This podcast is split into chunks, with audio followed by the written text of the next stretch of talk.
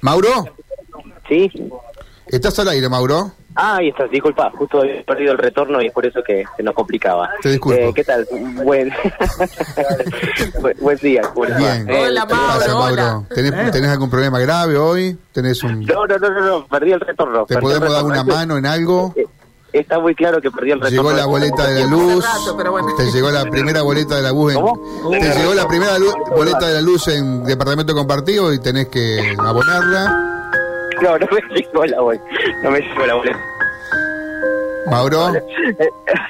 No, aquí, se- aquí estamos. Bueno, ¿Se dale, te va A un poquito la señal, pero ahora te escuchamos. Ah, bueno, bien. porque estamos en Colastiné Sur. Estamos en Colastiné Sur y es por eso que tenemos un poco menos de señal, porque aquí están recorriendo las obras de lo que es la planta potabilizadora. Justamente estamos aquí ubicados en eh, este lugar, en donde, bueno, está hablando Silvina Serra junto al intendente Emilio Fatón, eh, que ya eh, regresó al país eh, eh, después de lo que ha sido su gira por, por Asia, eh, un congreso de gobiernos locales unidos. Vamos a escuchar a Silvina Serra que está hablando sobre la que definitivamente le vamos a dejar un agua de, de la mejor calidad. ¿Cómo es el, el recorrido del agua hasta llegar a, a las casas aquí en Corazón Sur?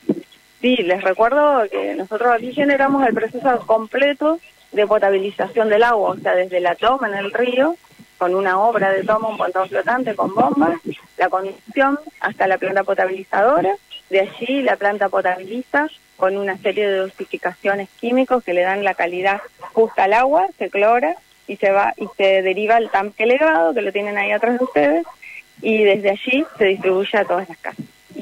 Bueno, Emilio, aprovechamos para consultarte algunas otras cosas. Hoy una reunión clave en Buenos Aires por el tema de, transporte, gente de la UTA, del, del gobierno, y me imagino expectativa puesta eh, en este cónclave, ¿no? Sí, claro que sí. Nosotros estamos muy atentos a eso.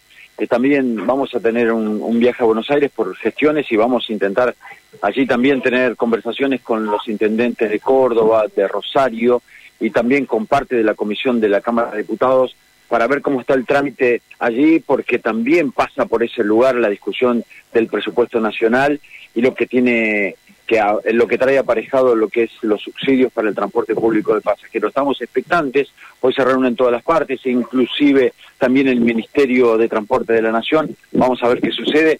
Ojalá que empiece a verse una luz acerca de este tema, porque para todo el interior de la República Argentina es muy ¿Se importante. puede encontrar alguna solución al respecto? ¿Salió el presupuesto, por lo menos los primeros bocetos para el año que viene, y los subsidios siguen siendo de manera desigual con el AMBA? Sí, es una discusión que excede a lo político, sino que está en la centralidad del federalismo. Los subsidios y los recursos nacen desde las provincias, van a la nación y de allí no vuelven como tienen que volver.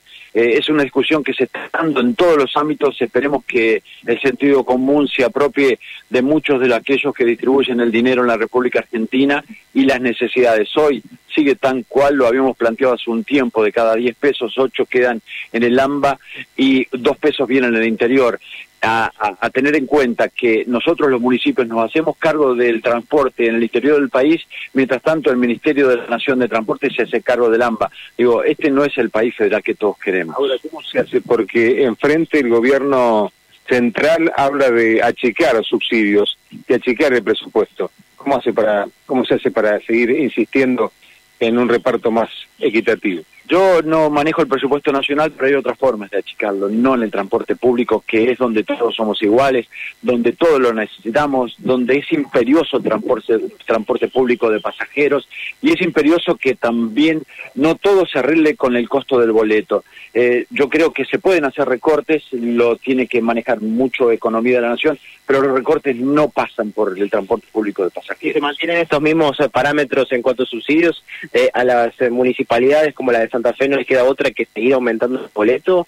No puede ser ese el único elemento que tengamos los municipios, no puede ser eso. Nosotros también sabemos que existe un, límite para el aumento del transporte, un límite en el bolsillo, un límite en la economía de aquellos que utilizan el transporte. Aquí hay personas que lo utilizan cuatro boletos por día y a veces se les hace imposible. No es el lugar para reajustar, el lugar para reajustar seguramente pasa por otros lados, seguramente pasa por algunos sectores de la política también.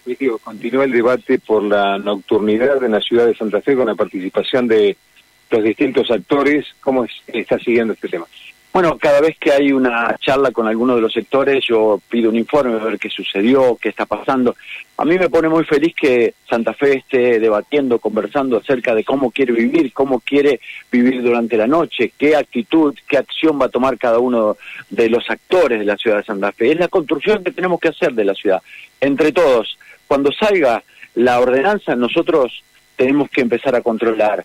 Cuando salga la ordenanza, nosotros tenemos que llegar al lugar para que eso se cumpla. Así que ahora estamos a la espera, estamos muy atentos de lo que sucede con cada uno de ellos, pero es muy bueno que se converse acerca de cómo queremos vivir en la ciudad de ¿La Santa ciudad Fe. tiene capacidad de control para efectuar eso? Porque de ambos sectores, de, de los vecinos hacia los empresarios, lo que piden es control. ¿La municipalidad lo puede efectuar?